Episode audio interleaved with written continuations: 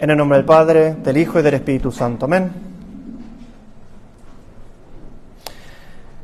Mis queridísimos fieles, esta epístola de San Pablo de hoy nos quiere hacer entrar en esta realidad de la incorporación nuestra a Cristo, como hemos sido sepultados, como hemos sido incorporados, como nos hemos unido de tal suerte a Cristo que implica un deber de limpieza del pecado, todo aquel que ha recibido esta razón del bautismo. Y es el deber que tenemos como católicos, esta limpieza del corazón. Y así como hemos sido bautizados, dice San Pablo, hemos muerto al pecado, o por lo menos pensamos deberíamos muerto al pecado. Tanto que se elimina y se borra en nuestra alma la mancha del pecado original. Y de alguna forma parecería como que fuésemos ya inmunes al pecado. Porque uno piensa, quitada la causa, se quitan los efectos. Si el pecado original es el inicio por donde surgen los pecados, todos los pecados del mundo, entonces borrado y eliminado, ya nosotros deberíamos ser impecables, porque estamos bautizados y nos ponemos a Cristo. Y si bien esta parece un discurso lógico, todos saben que es falso. La realidad la experiencia nos muestra la triste realidad que no dejamos de pecar, que existe pecado en el mundo y que hay en nosotros una causa de pecado, aún, que perdura. Y no estamos hablando de la causa exterior, del el demonio, del mundo. Esos son solamente razones exteriores, son tentaciones que nos mueven a pecar, pero no se peca por la tentación, se peca por el consentimiento interior. Soy yo el que peco, es mi culpa. Es de fe católica, es decir, que nadie puede salvarse si no cree que por el bautismo alcanzamos el perdón de todos nuestros pecados del pecado original, en primer lugar, y de todos los pecados que se hayan cometido. Porque el pecado original se transmite justamente por la misma naturaleza humana. Y así, una vez recibido el, bautismo, hay un mandato que Dios nos ordena vivir y obrar según Dios, al ser incorporados a Cristo. Pero a partir de nuestra naturaleza herida, de este pecado original, nuestra razón ya pierde esta sujeción a Dios. Y lo mismo pasa con nuestra voluntad, se hace insumisa. Porque lo que pierde Adán, lo pierde también para nosotros. La justicia original que tiene Adán tenía estos dones asociados a las gracias, que era el don de la integridad, por el cual todo estaba ordenado, todo era jerárquico. Lo superior sometió al inferior. El alma a Dios y dentro del alma las cosas que hay dentro del alma. Por eso la razón queda apartada, le cuesta la obediencia a Dios y lo mismo la voluntad y las mismas pasiones interiores. Y esta es la primera consecuencia, porque decimos,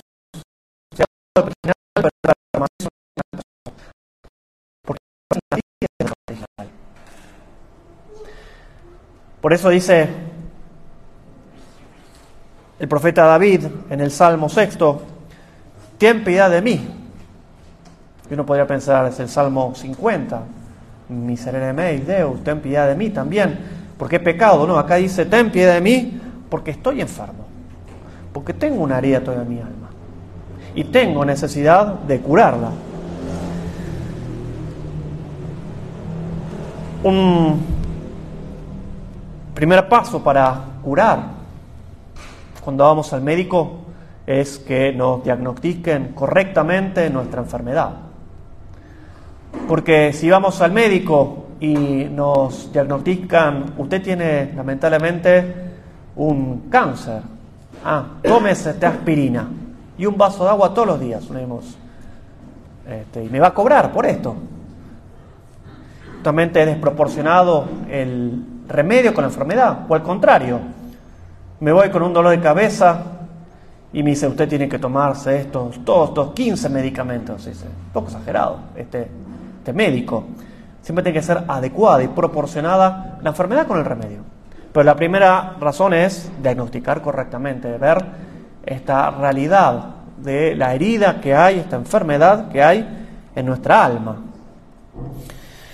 Y aunque nuestra naturaleza sigue teniendo una suerte de tendencia al bien y a la verdad, porque la gracia actúa sobre la naturaleza, pero la encuentra enferma, herida, pero se mueve, pero se mueve más o menos.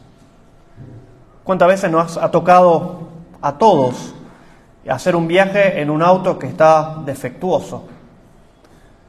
Y tenemos que subir y estar atentos y mirando que no te levante la temperatura, que las llantas no estén desinfladas, de cuántas cosas puede pasar en el auto para que nos llegue y si nos descuidamos una sola cosa nos deja varados. Ah, otra vez me dejó varado. Y pasa también en nuestra naturaleza que estas heridas nos van debilitando esta tendencia a la verdad y al bien. Porque la inteligencia, la razón, por el pecado original ha quedado herida de la ignorancia. Y no es que, no, que tengamos que saber todo, como Adán. Adán tenía este don también preternatural de la ciencia infusa, nosotros no.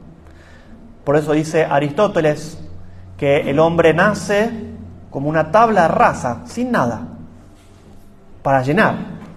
Tiene la inteligencia abierta a todos los objetos, que es en la verdad.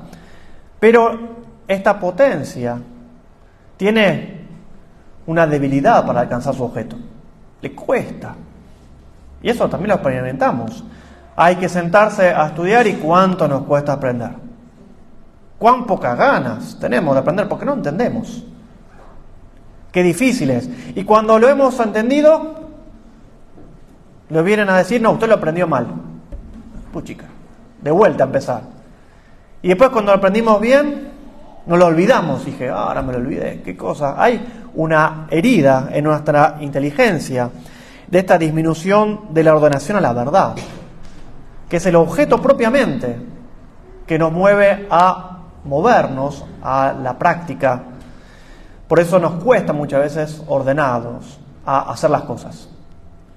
Porque poco puede uno querer el bien si no lo conoce. Y esta es la segunda herida que tenemos en la voluntad, que es la herida de la malicia. No es que nacemos como demonios, pero sí somos malos. No, totalmente malos, pero hay una herida de malicia. Porque, como dijimos, hay un primer desorden en la inteligencia que no logra captar en la cabalidad la verdad. Y el bien se desprende de la verdad conocida. Fíjese cuando vamos a comprar algo, y no nos convencemos, dije, mm, esto no estoy muy seguro. Y hasta que el vendedor no hace su esfuerzo, no se gana el esfuerzo, no hace el esfuerzo para ganarse el frijol, no le compramos. Voy a comprar un carro, no sé qué carro comprar. Mm, no me convence hasta que el vendedor dice, le voy a hacer un descuento de 10.000 quetzales. Ah, ahora sí, ahora me interesa, porque lo he aprendido. Y el bien que se desprende la verdad, que es este descuento, me atrae. Y lo que pasa en la inteligencia se comunica también en la voluntad, que no logra atraerse al bien. Hay una disminución. Y por eso obramos el mal. Primero porque conocemos mal. Pero nuestra naturaleza tiende y débilmente, es un auto disminuido, le falta gasolina. Le hemos puesto diésel y necesitaba combustible. Dios no permite que les pase nunca esto. Fíjense siempre bien cuando abren que cargue el auto, ¿sí? Por experiencia consejo práctico que les doy para que no sufran. En la potencia superior, entonces, la inteligencia y la, voluntad quedan heridas, pero también en todo el orden, en, el, en las potencias inferiores, que es el apetito irascible de buscar el bien arduo y vencer los obstáculos para alcanzar el bien arduo, también se ve debilitada. Porque como dijimos, no hay inteligencia fuerte y no hay voluntad firme. Y el apetito irascible queda insumiso a la voluntad. Váyase, levántese temprano para ir a misa. Ay, que estoy tan cómodo. Ay, hace tanto frío afuera. No, el padre es tan aburrido hablando y hay que vencerse para escuchar al padre predicar. Porque la voluntad no la trae. Y lo mismo pasa también en el apetito concupiscible, que es el bien deleitable. Hay un desorden. Mire, levántese porque lo está esperando una torta de chocolate. Eh, rápidamente nos levantamos. Pero lamentablemente somos diabéticos. Si nos comemos la torta, terminamos en el hospital. Y hay un desorden. Hay un desorden. Y comanda ya no la inteligencia, sino el apetito. Mmm, qué rico el pastel de chocolate. Estas son las heridas que quedan en el pecado original. En el año 1563, en la vigésimo quinta sesión del Concilio de Trento, este concilio que ha sido tan importante que ha guardado como una como ha vallado la doctrina de la Iglesia para este tiempo moderno también se va a condenar una proposición, es decir, se va a poner en claro cuál es la doctrina verdadera católica que salva, que fuera de esa no hay salvación.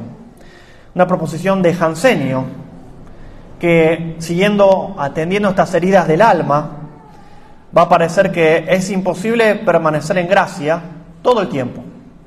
Y que alguna vez, aunque no pequemos mortalmente, inclusive vamos a pecar. Fíjese lo que uno dice así, esta proposición, uno a veces lo experimenta. Salimos de la confesión y por nuestra misma psicología nos acordamos de lo que somos y salimos y decimos, yo me conozco lo que soy y no sé si voy a poder evitar el pecado.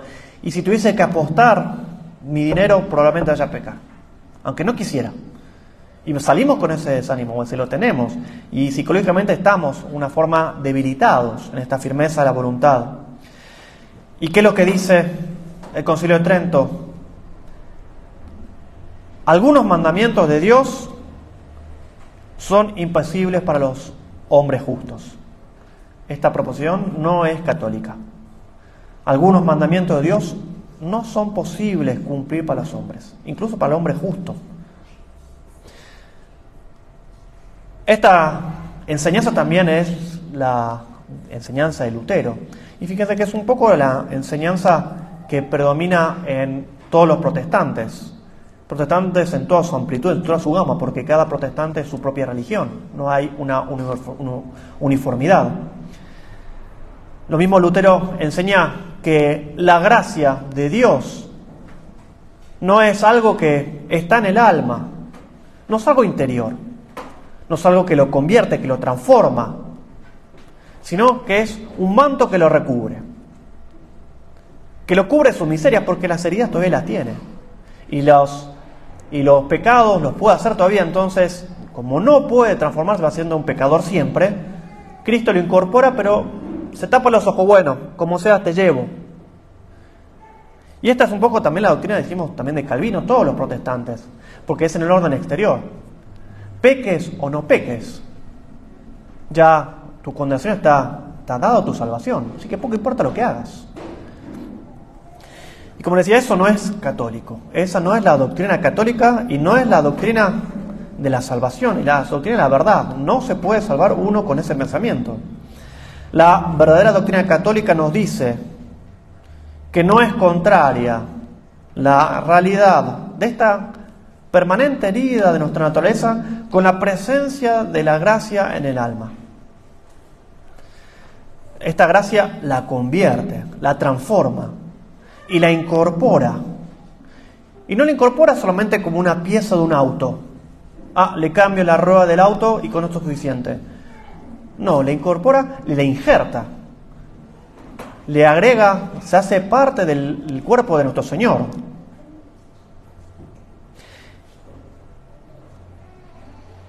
Los mandamientos y los preceptos se pueden cumplir de dos formas, de dos maneras. Se pueden o cumplir perfecta o imperfectamente. Se dice que los cumplimos perfectamente cuando alcanzamos el fin propuesto. En cambio decimos que los cumplimos imperfectamente cuando no alcanzamos ese fin propuesto, sin embargo no nos aportamos del orden que lleva a ese fin. Como cuando se libra una guerra y tenemos que salir a defender la patria, pero perdemos la guerra. Porque el enemigo es más fuerte, porque tiene mejores armas, porque está más preparado, porque nos agarraron por lo que sea. Pero nosotros hemos hecho las diligencias y los trabajos que eran propios, pero incluso así perdimos.